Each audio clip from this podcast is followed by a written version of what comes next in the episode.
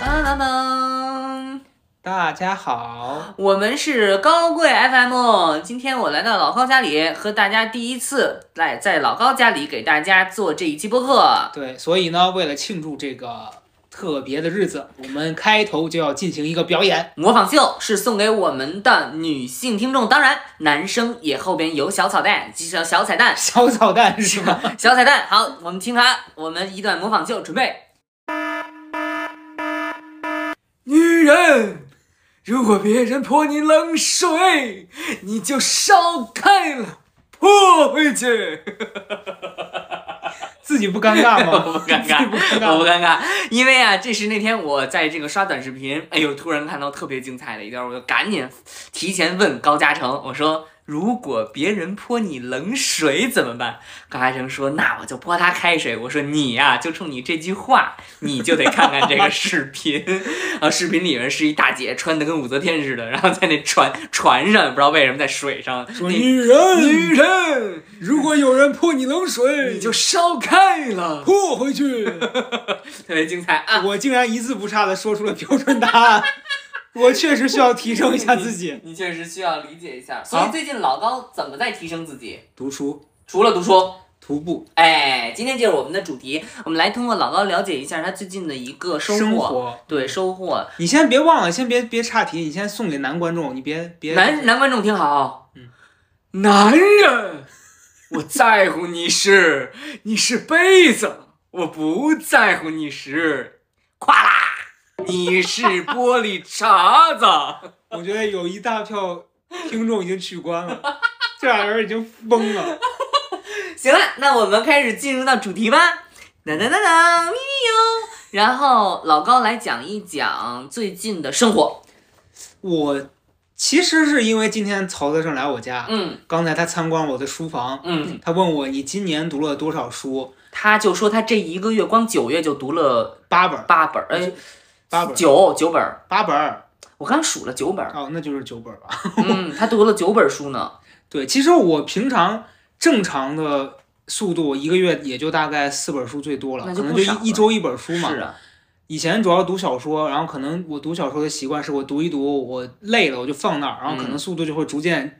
减打下慢。来，对，除非那个小说特别好看，可能我第一天、第二天就一口气读完了。如果一本书我超过三天还没看完，它就会可能嗯看不完了，嗯要么就是很慢。嗯，但我最近九月份读了好多书，都是那种心灵类的，还有工具书，情绪管理。对情绪管理，还有一些呃写作方面的书啊这些。但我觉得这个你可以推荐给大家，因为我自己就是因为做了这播客，我发现我竟然莫名其妙成了大家的缓解焦虑的良药了。因为说你的这是情绪无法管理， 你说你说这世界有多疯狂吧？然后呢，我就说那我好弄点正经输出吧，我就下了两单，什么你的情绪不是忍出来的，什么你一听就这一听就是骗钱的书啊！对对不起，但是就那个是听起来就是不好。但那个书我真的就是三十分钟我就读完了，嗯，完全没有用，读完更生气了，我真的更生气情绪一个失控。我当时心里想是怎么挣钱这么简单， 就是太简直胡说八道。你知道那个书我不跟你讲了吗？它就是什么大众所周知，情绪不是惯什么，比如忍出来的。然后呢，它又说有点鸡汤啊，人的情绪就像汤汤江水，然后特别生硬，直接进。小张是一名银行工作哦，人员，然后就是二百字给你概括了一个特别特别简单的故事，我特生气。这种不是那种什么公众号上就能看到的。对呀、，然后但是他还还得出书，所以我觉得你你跟他刚才看说，他说有一些情绪类的书，还有思辨类的书，他觉得真的不错，我觉得也看了一下，确实可以推荐给大家，因为现在这个市面良莠不齐，什么书都敢卖四十九块钱。我上个月读了几本书，其实着重要推荐的话，第一个是，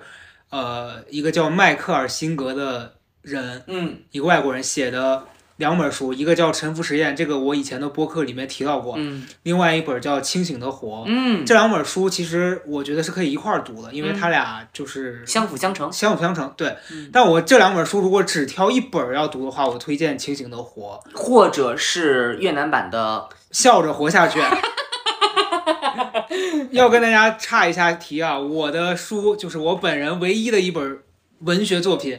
出了越南版。哎对，在真的今天我拿到了样书。对刚才我跟曹德胜我们俩在吃饭的时候呢，我给他朗读了一段，当然里面的越南文我可是一句不 会，但我们就是能读出来，因为越南文你发现跟那汉语拼音似的啊。不是不然现在给大家表演一我来，段。我去拿，我去拿。对对，哎呀，真是的，你看看，你看这个空间感，看见没有？我从远处走来了啊！对，哎呦，这本书是高家强送给我的，嗯他这真的是，你看，哎，第一他是个，翻译，而且他甚至就我那本书里面的那个序是马老师写的嘛，马东老师写的，嗯，他甚至连那个序都翻译成越哎，南文。。这是马老师写的话吗？这一段写在开 篇我也不知道这是啥呀我。们读读看看是不是啊？嗯第一个词，你看一下就能读出来，因为这个越南语它就像那个汉语拼拼音 啊，giao，什么东西 啊？你看是不是？你看是不是？屌带头麦，you do do right，什么东西啊？ 它这个真的能读，它像汉语拼音。屌表条起毛抬毛抬宝买来屌起土地内腾大吉内，翻译一下，完全不知道，完全不知道。但你真的可以读，反正就是告诉大家，我们老高的书已经出成国际版了。越南版。嗯虽然说，嗯，也没有说越南不好的意思，只是说就是确实比较偏门，没贼太能好，反正就是也不知道越南的朋友读了这本书会有什么感觉。我还希望听到一些越南朋友的反馈。没准在那个越南的那高贵的岛正在畅畅畅销，正在对正在推荐呢，说嗯我可以给你听到一个， 来吧，你讲讲你那推荐的书。对我，我先推荐这个就是《沉浮之恋》这本书，它是这样，我之前在《小高的岛》里面有有提到过，嗯他其实讲的是，呃，最大的一个主题是他觉得，其实这个世界上发生的一切事情，其实不是世界，是宇宙。嗯他说这个宇宙发生的一切的事情，因为人其实跟宇宙比起来，人是非常渺小的，嗯所以你应该做的是，你接受嗯很多事情的指引。嗯，就人为什么会不不开心，是因为人自己觉得自己应该主导很多事情。是就比如说好好多事情，你老想让它按照你自己的想法和理念去发生，嗯但是往往就是你越想要这样，事情会越不按照你的规划去走，所以你的不快不快乐的情绪和你很多执念就是这样子产生的。嗯举个例子，比如说我今天非常想参加一个选秀节目，嗯我特别想上《中国好声音》，嗯，但是我知道这个节目可能我的因为导实师力不够，导或者师是是娜姐，咱们说过娜姐坏 话，娜姐肯定不会让你大上。姐最烦那什么的人，拍过来，我知道这是谁用肥皂头啊？我问问你，谁用肥皂头？肥皂头又 callback 了，神经病！ 不是，就是比如说我非得要去做一件可能我没那么擅长或不适合的事儿，嗯那这个事情的结果肯定是会在我的掌控之外的。 嗯但是如果你能放下你的那个执念，嗯你去根据这个事情的引导去走，嗯，可能你会走到一个地方，它给你的结果惊喜，是你没料到的。对但是也不错，对，就是不是说但是不错，是它可能会比你原本想要的那个还好。更开心。哎呦，因为其实我之前想过一件事儿，就是咱们之前不是经常会开那种玩笑，说给你多少钱，或者是帮你你怎么怎么样，你去我干一个我多从来不参与。多缺德的事儿，你就能获得一个嗯愿望实现。嗯我其实有时候在想，我觉得如果真的给了我这个机会，可能它就没那么珍贵了。嗯，就这个东西，只有在我这样子开玩笑、在幻想的时候，它可能会给我你还一觉得有些价值刺激。但是真的，如果我心想事成都成了，那它就没那么珍贵了。对。嗯，然后哦，他在伸懒腰呢。我们家狗伸了个懒伸懒腰，然后那这不就是你之前说的那个不执着吗？对，我觉得其实这个就是我读完这本书之后，因为他举了一些例子啊，就当当然这书里面有一个非常著名的例子，我第一次读的时候其实没懂，他当时说他在帮一个人辅导，让帮那个人要拿一个类似一个什么从业资格证这样的参加这样的考试，嗯结果他在这个过程中他不是也在复习嘛，可是他原本没想考，他觉得自己时间是不够的，但当天他就是莫名其妙，就是他等于说突然就被报上这个名了。然后他就说：“那既然报上了，我就去考试。但我考试，我为这个考试做的准备，大概就只是我随便看几页书。如果我能考过，那就考过；考不过就算了。结果就是好巧不巧，他复习的那几页就是当天考试的，就是这事儿听起来你会觉得说你就是运气好或怎么样。那其实有时候我觉得他强调的可能是一种心态，嗯就是你越不把这件事儿当回事儿，嗯然后可能你会在这个是事情当中遇到的事情，反而是一个惊喜。他我觉得不是说你理解的那个，有些人可能会理解成说啊，他就是运气好，或者是瞎猫撞上死耗子，或者是他在倡导说你就别但是对事情太上但心。你倒过来想嘛，你想，比如说，如果这个人特别想要考这个试通过，那他就会背负着很深重的这个压力压力，他就准备的话是一种心境，对吧？他就算最后考上，他也会觉得自己苦哈哈的，哎呦，你看我得多么努力才什么？但是你看现在这个事实是，他其实就是为了帮助别人，然后顺便哎怎么样？其实他一个心境的不一样，倒不对在于这件事情成败与否，这个就很像咱们以前听的那种老套故事，你陪朋友去参加选秀，然后你被选上了，你被选上了，因为你没有那么看重这个结果，嗯，反倒在那个时候发挥出了可能更好的成绩表现。是对，我觉得就是它里面讲的这个心态，其实是一个大家要修炼的。现在干什么事情让你自己一点都不伤心，然后你自己特别 chill，然后你觉得还可以有所成就？you 就是你，嗯，录播课，哎，确实，我觉得也是，哎，对，因为其实咱俩聊天的状态是很放松的，对，反倒在这个聊天过程中，大家给的那个反馈说，哎，你说这个治愈了我，是我最开始我没有抱着这个目的要治愈哦谁，对？对，但我们俩这个自然的对话，反倒产生了那个效果是嗯哎，我觉得你说的很对，因嗯为我一直试图就是说红嘛， 然后就就是完全的没有嘛，嗯然后呢，就好多好多的朋友都关注我，或者是就从你那边跑过来跟我说话，这个之前也没有过。嗯但是大家其实是就是在我一个很放松，真的没怎么觉得这事儿是事儿的情况下，我觉得这还挺好。就所以对现在每一天你做不做，你都觉得这事儿是一个很快乐的事儿。所以嗯我就说，咱们这个第一期当时讲到那个所谓的松弛感嘛，我觉得这个东西，它和我前段时间看的另外一本书，就那个钝感力的讲的这个钝感，我觉得是一个相互呼应影响的这样的一个能力。嗯，因为我觉得这个所谓的松弛感，就是你在面对很多事情的时候，你没有那么的嗯紧张，对你没有那么重的得失心，嗯所以这个事儿会让你在事情面前更轻松的去应应对它。嗯然后钝感就是你在这件事上，如果你受到了挫折，嗯，你没有那么在乎这个事情给你带来的伤害。可是这是一种天赋吧，我觉得其实钝感是天赋，它不是后天训能练的。训练的，就它它其实也能训练，但是我觉得肯定没有先天的哎那么对持久。所以关于动感这件事，我觉得我可以分享给大家一个想法是什么呢？就是我认为它确实也是一种先天的，就是跟你想的一样，嗯它是先天的。嗯所以我分享给大家是，当你觉得某些人内心特别强大，你想向他学习，或者你觉得他内心强大，所以衬托出你内心虚弱的时候，你要想到，也许这个人呀、他就是咱们所说的缺信仰。他就他就是他就是没有那个他没有那个感知嘛，没错，啊对吧？有人说哇，我觉得你特别看得开，你特别没有，咱们就是说二彪 子啊，它不是看得开，它是记不住，对 对真的是记 不住。哎，那你刚才有一个是书里边就是吧钝感力啊啊，就是这本书。我当时为什么看这本书？啊所有人的什么来自于你记记什么来着？你你的焦虑和你的紧绷来自于你对于过往的记忆还啊，是这什么本书是《清清醒的活》里啊面讲的，对它里面有一个概念，就是说完沉浮实验，就讲这个清醒的活啊。这本书里，我觉得其实我特别喜欢这本书，它是我整个在九月，我觉得点亮了我的一本书。为什么？因为它里面讲到很多人的思想的习惯，就是人的思维模式的习惯。它里面在就它里面讲到，他其实很早这个作者本身他就发现了一件事儿，就他觉得自己的脑子里面一直有一个声音在说话，嗯从自己很小的时候。嗯，我当时读到这个，我就觉得，哎，就是你，我小时候也这样，就我小时候上课的时候，我不是老跑神儿嘛。我也是，嗯但我为什么跑神儿？就是我在脑子里面自己在跟自己聊天儿，能聊一节课。然后我想很多事儿，就我在想今天晚上有什么电视节目，然后我看这个电视节目它能给我带什么。就我想这些东西，我可多以动症嘛，不是，但我我不是用行动，我其实是用思想。对啊呀、然后而且我嗯哪怕到现在，我还是经常一一静下来，我的脑子是一直不安静，在想这些事儿的。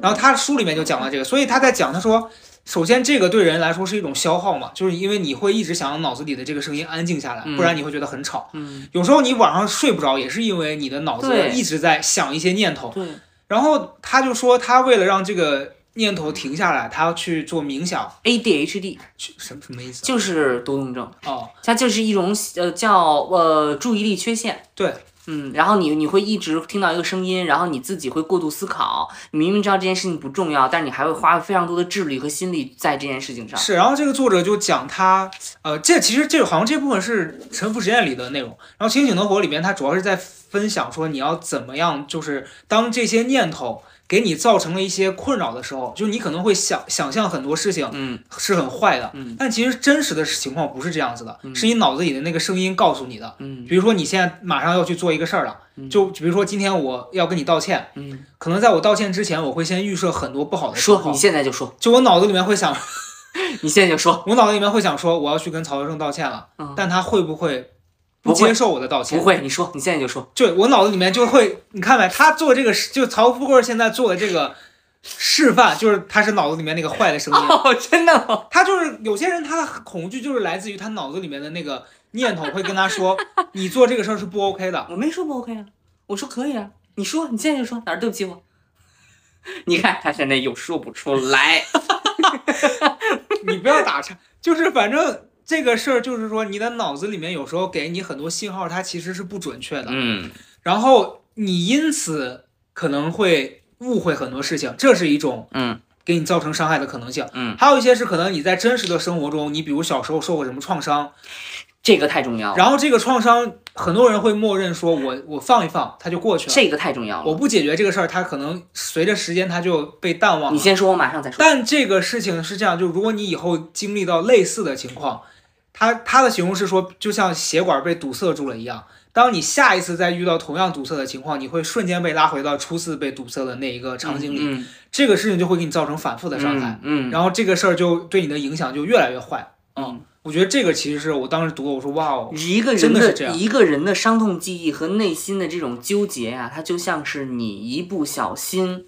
扎进肉里的一根刺刺。你如果不把它拔出来，它确实会长好，但是它这里边永远都会有一颗刺，而且一到阴天下雨，它就会疼。疼，就是这样的。因为我之前我为什么说这个特别重要，就是我两个事情都是对这件事情的一个评价。嗯第一件事情就是那个小雨，你知道吗？就是也上过奇葩说那个小雨，嗯然后他有一天就发了一个视频，说的就是呃，你不必压抑自己的情绪。嗯，然后他，然后他就讲说，我们很多时间会因为所谓的想要追求 peace，然后压抑了自己的情绪，在这个过程当中呢，觉得自己已经恢复了，变好了，然后 你会在隐隐的过程当中，突然发现自己不开心了，在某一个情况下不开心了，就是你给自己的伪装性够强，导致你平常某一些时刻，可能你记忆中已经不记得现在是因为什么不开心，但你的身体还记得。对，然后这是第一个，所以他说一定要适当的排解，我觉得说的比较有道理。第二件事情就是另外一个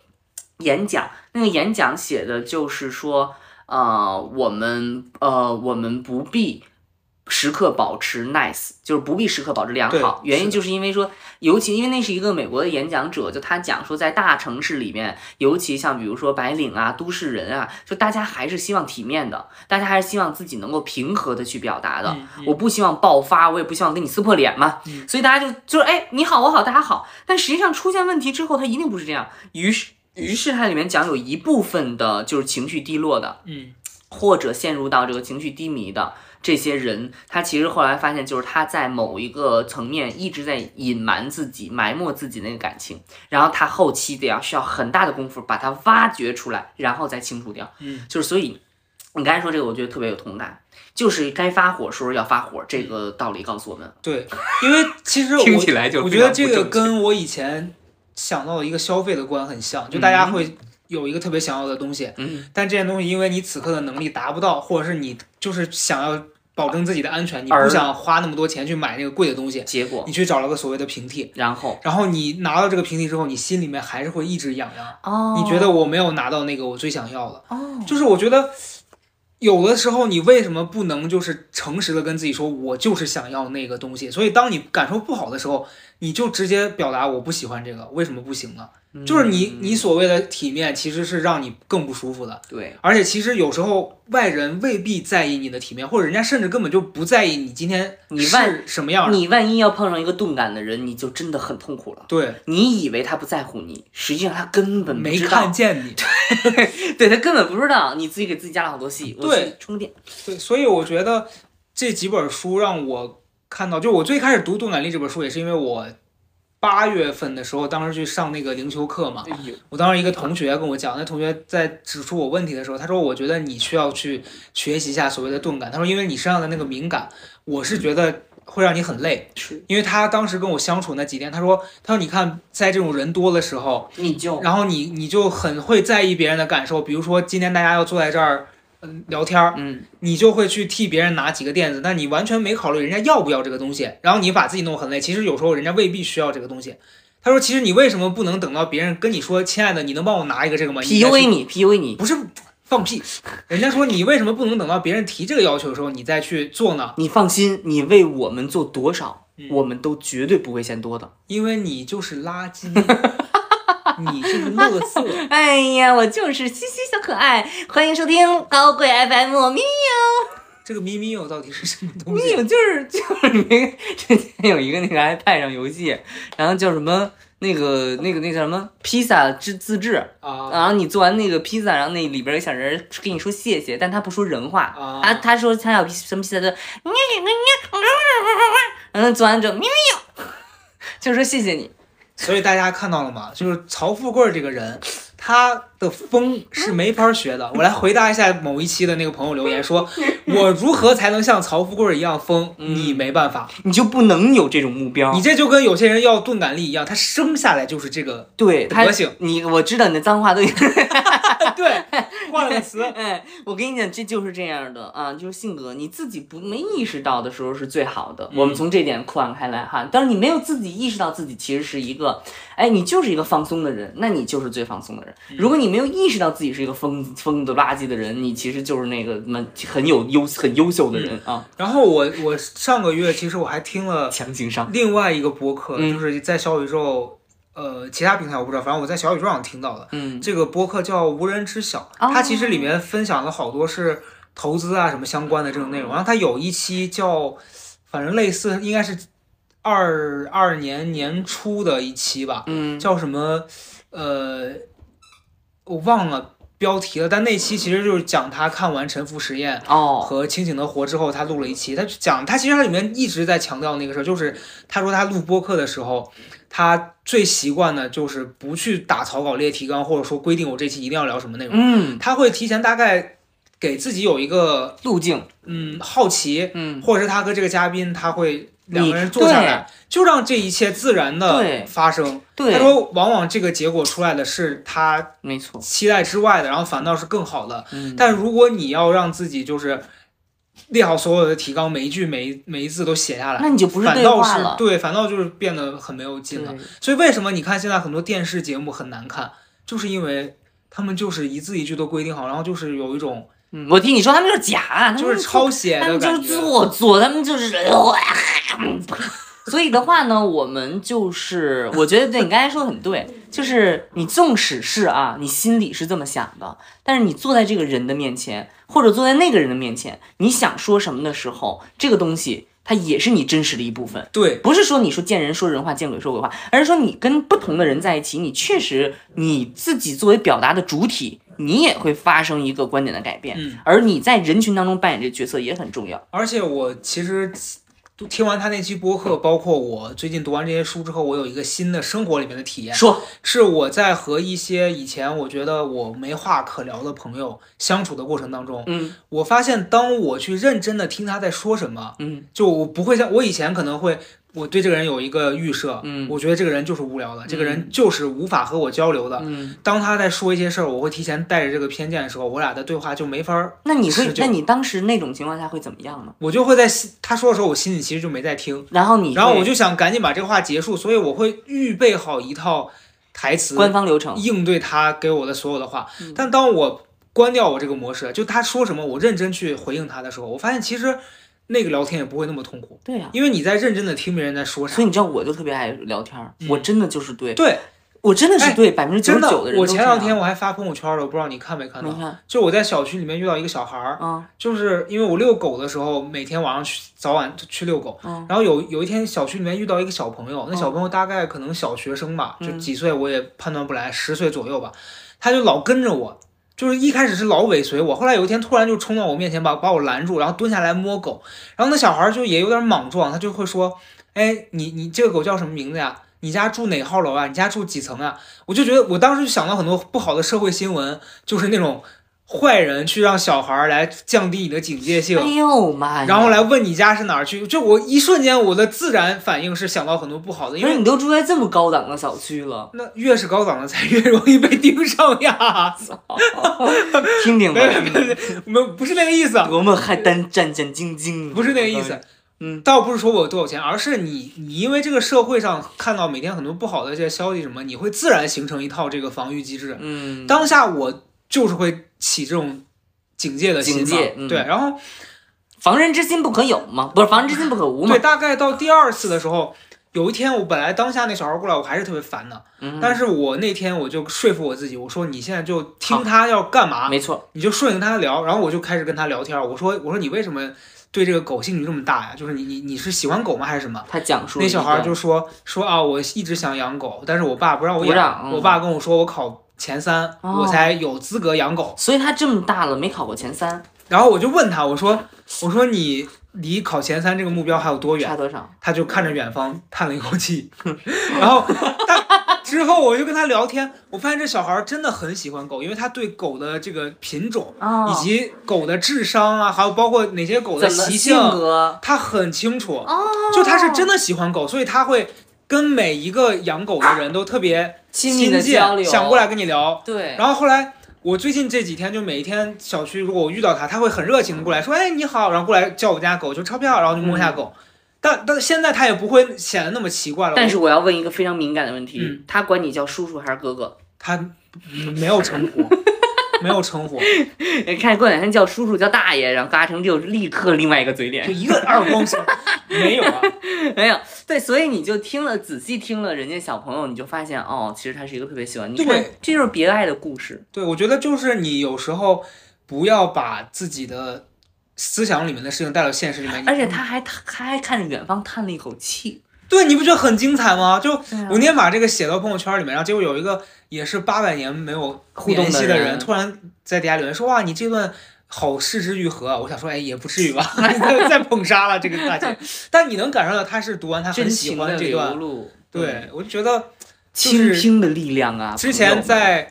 小高的岛》里面讲过的那段，就是让一切自然发生这个准则真的是非常好用，所以也推荐给大家去尝试一下。请你多说 yes，对你看过那，yes 个 and 是很重要的，但你对对对，你看过那个电影吗？就叫 Yes Man，好像听过就这是个。那个史蒂，这不是呃史蒂芬金是啊是谁呀？史蒂芬金是那个作者，作者，他演的啊，不是，你那个 在作者 霍金吗？呃，不是， 就那个金凯瑞哦，金凯啊，瑞。他们你看他名字都有金字儿，咱俩真的从、嗯从史蒂芬金说到霍金， 后面才说到金凯金瑞。凯瑞就金凯瑞那牙特大的那演员，然后他就他演的，就他就说那个人啊，他就是一个每天都不开心的人，嗯后来突然出现一个那个一个科学家，那科学家反正拐了拐了，给他弄了下点药，然后说你现在只能说 yes 啊，然后你不说 yes，反正怎么着吧，一个强行设定，他就一路只能咬着牙的说 yes。有人管他借钱，他说 yes；有人管他上借他搭车，他说 yes。哎，结果没想到就一路就变成一个特别好的一个结果了，就是这样。就生活当中，哎，我经常会有那种时刻，就是你觉得这，你不知道你有，就那种时刻是这一刻钟，你也可以对这个陌生人或者对这个场景 say no，嗯你可以做一个所谓的正常人。嗯，但是你在那一刻中，你感觉你还有一种选择，就是你表达你现在想表达，比如说你跟他说话，或者是跟他交流，嗯，然后往往做了之后就会觉得你的生活更真实。对，因为人为什么会对很多事情带着那个抵抗性和防御性，是因保为护人是没有安全感的嘛。对，所以你本能是上来要拒绝一切自己不熟悉的东西，但是当你卸下这个防备，对很多事情说 yes 的时候，好多你没想到的事情会给你新的体验。它哎就会变成你熟悉的一部分。对，因为当你在说 no 的时候，是因为你想让自己在一个所谓的安全安的全氛区围，但这个安全其实它会让你觉得很无聊，嗯然后你的很多不好的情绪，可能是因为你在这个没有变化的过程当中，真好，持续的停着没。所以其实就是这个世界的原则是它一直在变化的对，你也应该让自己跟着很多变化走，而不是说你要控制。因为人其实真的，我觉得我看那本书里面让我最就是击中我的那句话，他说这这，你想这个宇宙已经多少年了，你一个人一个生命才几十年。你要跟一个发展了几亿年的这个宇宙去做对抗，你有多么的渺小？你干嘛非得要去对，就是一个以卵击石的概念，就我是不服，我要搞，你要烧开了，你泼回去，对我要烧 开了泼回去。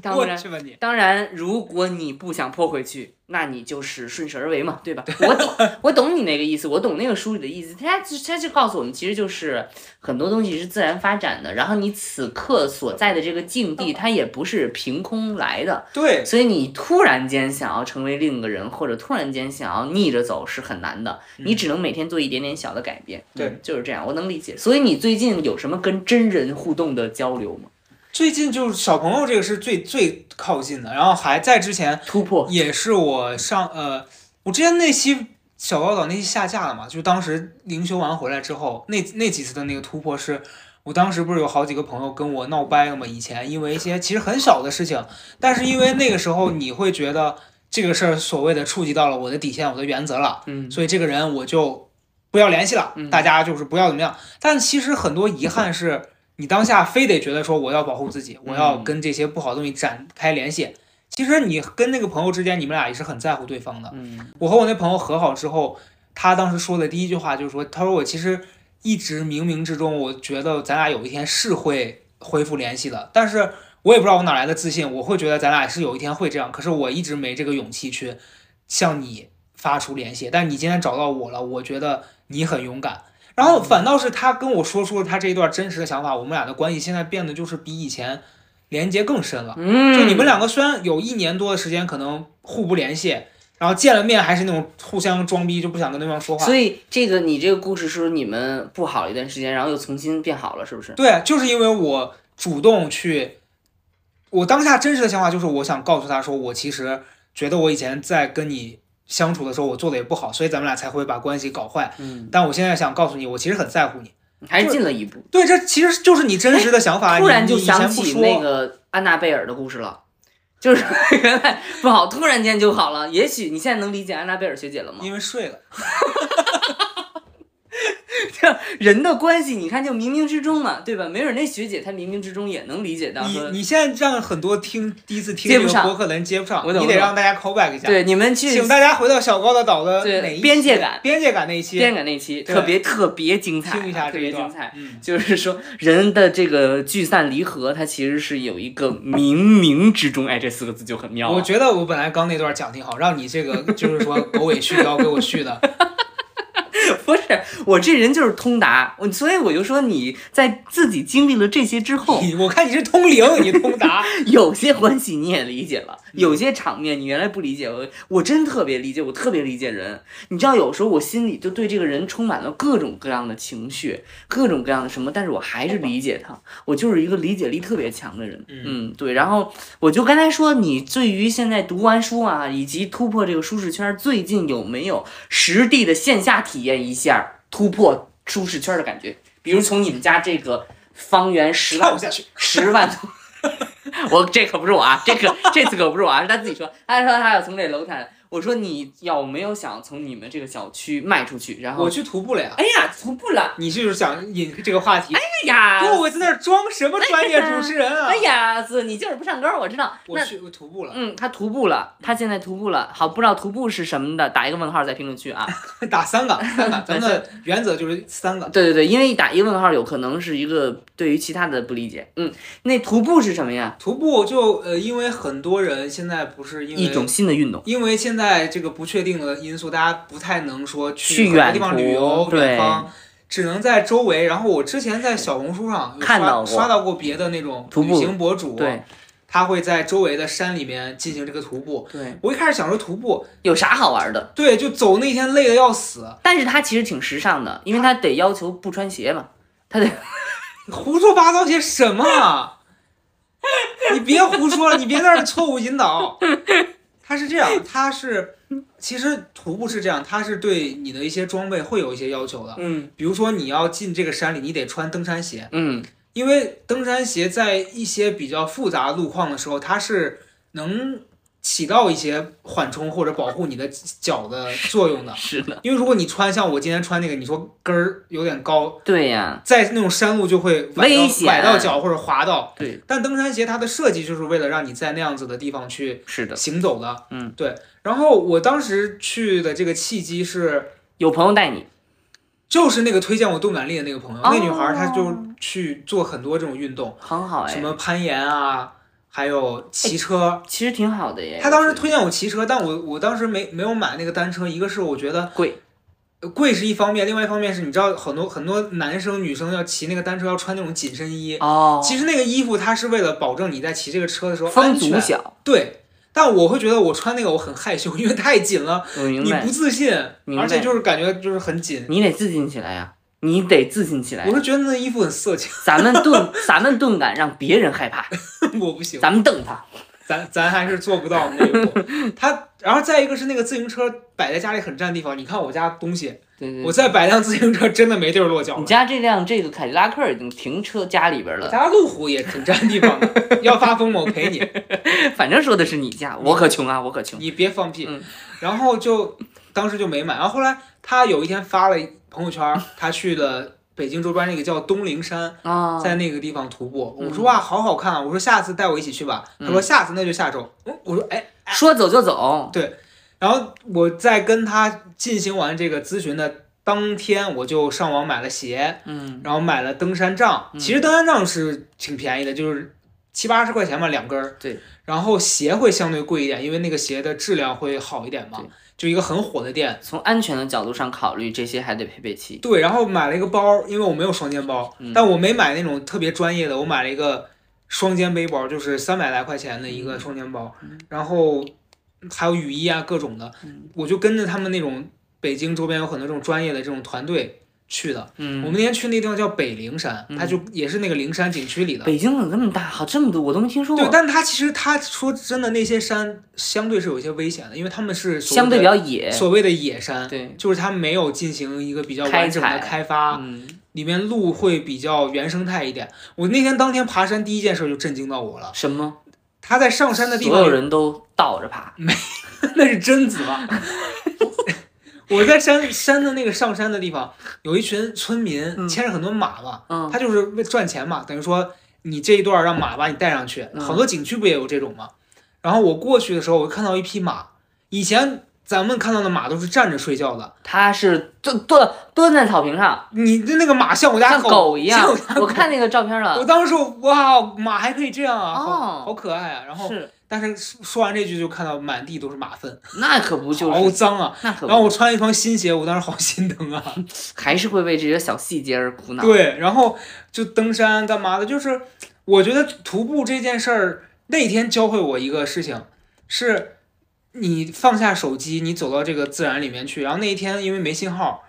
在那八个小时里面，我们要走完二十公里，其实是对不锻炼的人来说是考验很很考验。还好我平常有锻炼，嗯所以当天我收到的反馈是有一些大姐在那个活动里面她说，她说你一点都不像第一次来的，她说因为你这个走在前面这个速度，包括你现在这个状态，看着挺好的呀，你你不是第一次吧？我说我真第一次嗯，但回来确实累得够呛，我第二天疼到我去做了一个全身按摩，摩，因为疼到腿走不了路，那师傅按我这个腿的韧带的时候，我真的是鬼哭狼嚎，就很疼。但这个事儿的体验是我就我就觉得状态是前三分之一你会觉得好新鲜、嗯，好快乐，就中间儿进山里面，哎呀什么分舵哎精，呦，真好。对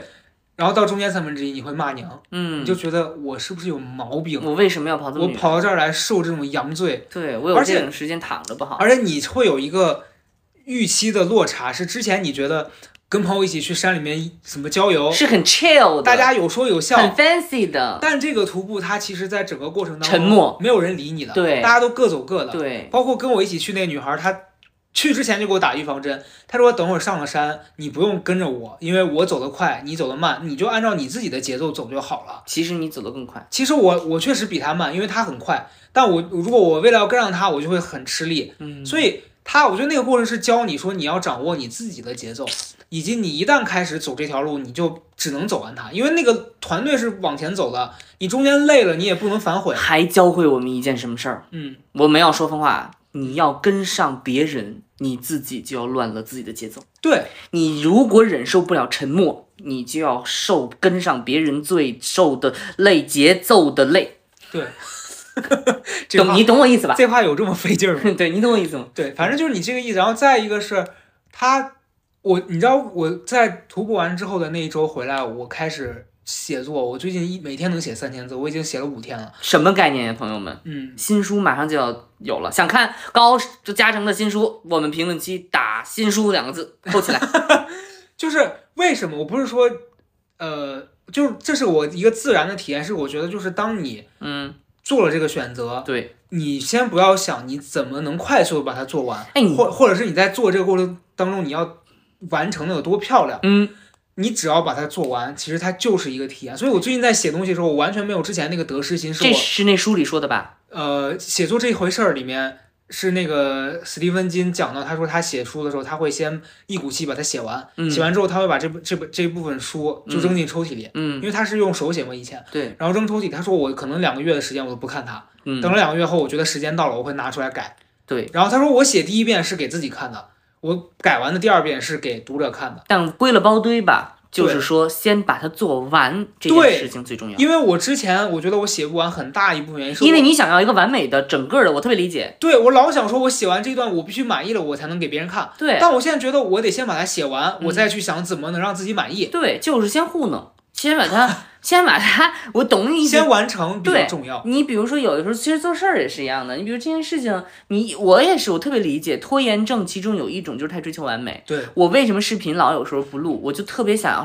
一切都准备好。写作为什么不想要写？就是因为我想要把前前后后全都准备好，我得对每一次、每一句、每一段都得是特别。其实等到这一切都准备好，你就没有没有准备好，你就先把它写完。而且我这两天有一个感受是，我在写到第四天，昨天的时候，茅塞顿开。不是我那天昨天因为北京不是下雨嘛，然后天气也很差，这种天你知道人就会觉得，哎呀，人人就会觉得这种天啥也不想干，想睡觉。然后你坐那儿工作的时候，你就觉得很疲。嗯但当我还是告诉自己说，你今天就是也不用有什么高质量的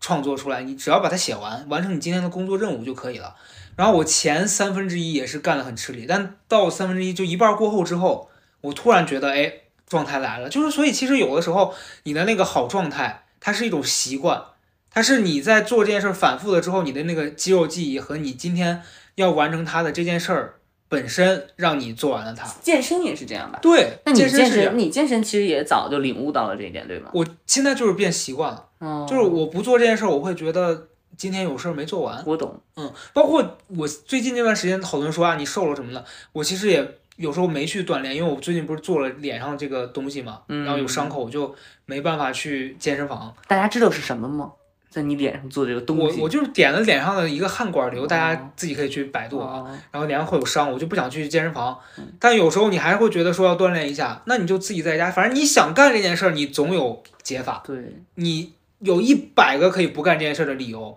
但是就是因为你本身是不想哎做的。嗯呦，我觉得特别好，我觉得你就你怎么每天都能有这个被教育的感觉，就是倒你也没有，不是你，你经常会觉得说这件事情教会了我什么，这是我其实，在生活当中还比较少，我其实以前不这样，我就是因为证明你现在在大成长。我因为我觉得这样子，我会觉得我有收获，然后你会觉得你过的这一天是值得的。嗯，就而且我不是说我为了要跟别人体验，就是这事儿对我自己本身是有意义的，我觉得就够了。嗯，哦，只是录播课，可能你觉得这个东西分享给别人是有价值的。真好，我我我，对我觉得你就是每每一段阶段都会说，我看了一本书，觉得有价值的朋友在朋评论区里面打价 值，抠出对抠出把价值抠出来， 咱俩现在像走火入魔我了。们现在就像那喊麦的嗯一样，对喊，麦的，但是我跟大家这里也分享一个快乐的事情哈，我们第一期就上榜了，嗯，然后我们的目标就是真的是尽可能让更多人听到我们的这份快乐和成长的过程，其实就是想火啊， 哎对喽。那个对，就是这样，我觉得挺好的。你每一个阶段你都能有一个收获，我觉得你现在就是在一个特别人生特别重要的阶段，对，因为你现在每天都觉得自己如获新生倒也没有如获新生，就我觉得那你比以之前前充实。啊。但你之前有一段有，或者是相对有一段阶段，应该是觉得，哎呀，就是没什么很意无思。聊啊有吸引力法则，我跟你大讲，概是 我这个人就是每一天日子过得都特有意思，嗯所以你就是因为你就是要变得开心了，嗯，所以咱们我现在才搬到你们家来住。我没有答应你 搬进来你说，你说，这件事上，我还是 no 的，我我没办法在每件事上 yes。你还能更快乐啊？你还能更我快乐？我不行，咱们都邻居。哎，我想喝这个，你去拿在那个那个架子旁边的箱子里。我们要喝汽油了。又开始发疯了。就在地下，地下，地下，你刚路过了架子的最边边，啊，这个吗？这个对，这这个咱们也喝一喝，四块钱一升的汽油是什么味儿？播不了姐， 没事儿没事儿， 为啥这也播不了？我爱喝汽油，这关谁爱谁了呀？我我是觉得吧，嗯，就是你刚说的那个非常对，就是你我最近之所以觉得每天很充实，是因为我自己想要我每天这样，对，因为有一我可能我前一不然的话你也是会觉得，比如有意思的东西来了，你也会觉得它有什么用，对然后挺烦的，然后干扰了我现在做这件事。我前面有大概两年到三年的时间，其实是比较紧绷，紧绷，加上我不不知道自己要啥样的生活，包括我那时候不写东西，是因为我写的东西被别人质疑了，然后我自己因为也不那么确定我要做的事情是写写东西，我就开始怀疑自己，所以我写一写，我会觉得那别人如果说我这个不好，那我为什么要写呢？嗯就你会陷陷入到自我怀疑的状态里。但现在我这个状态就是我有一种你怎么评价我，我我无不所在意。谓，反正我是不会做编剧了。对，然后我就如果写小说，我自己开心，那我写完我如果这个东西我发不出去，就像李女士一样，我存在电脑里面，对不啊对？呀，我现在我死了，我十年后我复活了，对呀，也是人生的一种经历。就是你们管我呢？有些东西它就是不是用来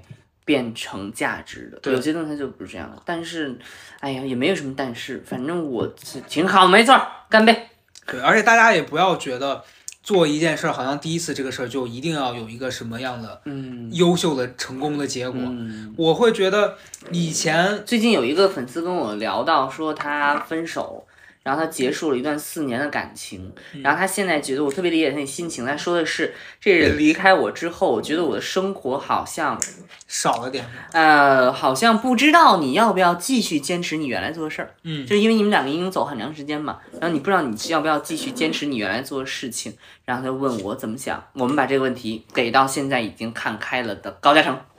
回答我没听明白，就是他，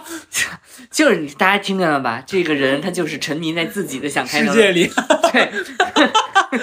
你少在这儿，他想开了，他不管别人。就是说，就是说这个人，这我个这钝个感了，我对刚钝感了。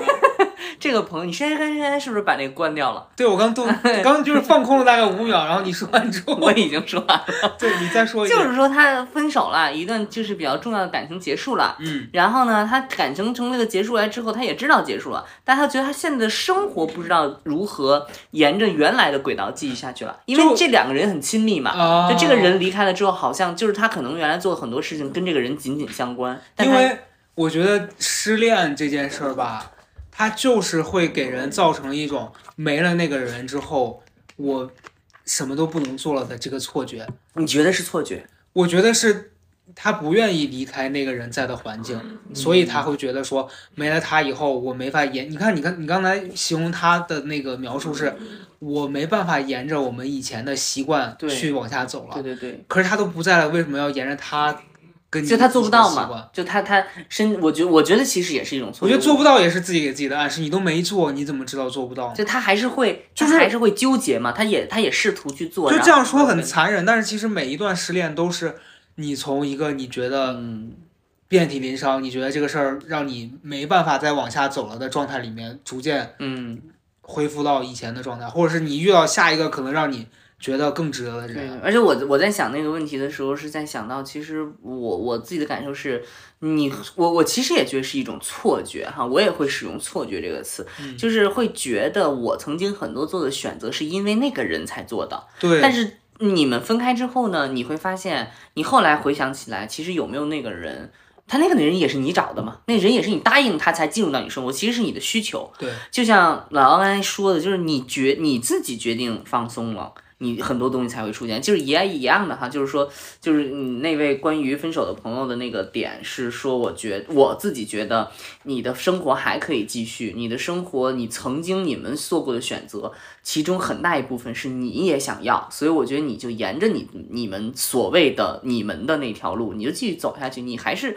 有很多你可以去获得的东西。嗯，行啊，万变不离其宗啊，总归就是说，老高现在不仅看书，而且还徒步，对不对？但我就只涂了那一次，本来我十一还报了一个那个七号的，结果说那个山里面现在防火，嗯，然后那个景区关了，潜水啊，那咱我们去哪儿？去潜水啊，去天马河吗？ 跟那个那个什么雁西湖啊，潜水，但是算命的老师说我要离水远一点儿， 为什么呀？就说我好，我觉得这事儿是这样，一个人说可以不作怕数，有三个不同的算命老师在互相不认识的情况下都告诉让我离水远一点儿，那这事儿我就证明大家都得离水远一点儿，那为什么？因为水就是水比较危险，嗯，对不？对？你看所有水库都说禁止下水游泳，难道那水库的我章觉得程这都是算命算出来的吗 这？就有一些在这儿硬杠 硬了说，硬硬杠说，我就是不服，我我的人生是什么？不信邪，好吗别？说了，那我我们今下一期，我现在今天晚上就去跳河。那我那我也不信，那我不信，那咱们就是说这一期就到这里结束吗？嗯，很突然。啊，就是这期主要是关于老高的生活的一个分享，总结一下吧。老高特别爱总结，我其实也没有很爱总结，我是觉得我最近的感受是，嗯我以前因为很多事情让自己不快乐，但是这个事儿都基于我我自己自认为我的生活没有什么意义，嗯所以闭嘴。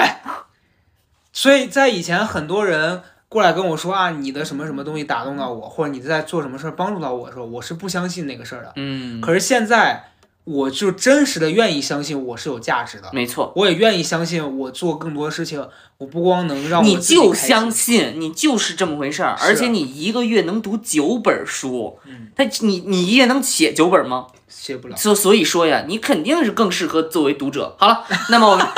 什么鬼啊？那我们这一期就到这里结束，沧海桑田。你别唱了不去对你我要读一段越南文来作为今天的结尾。好，的，来，嗯，摩该三推摩 黑，从爱当内嗯，拜拜。拜拜。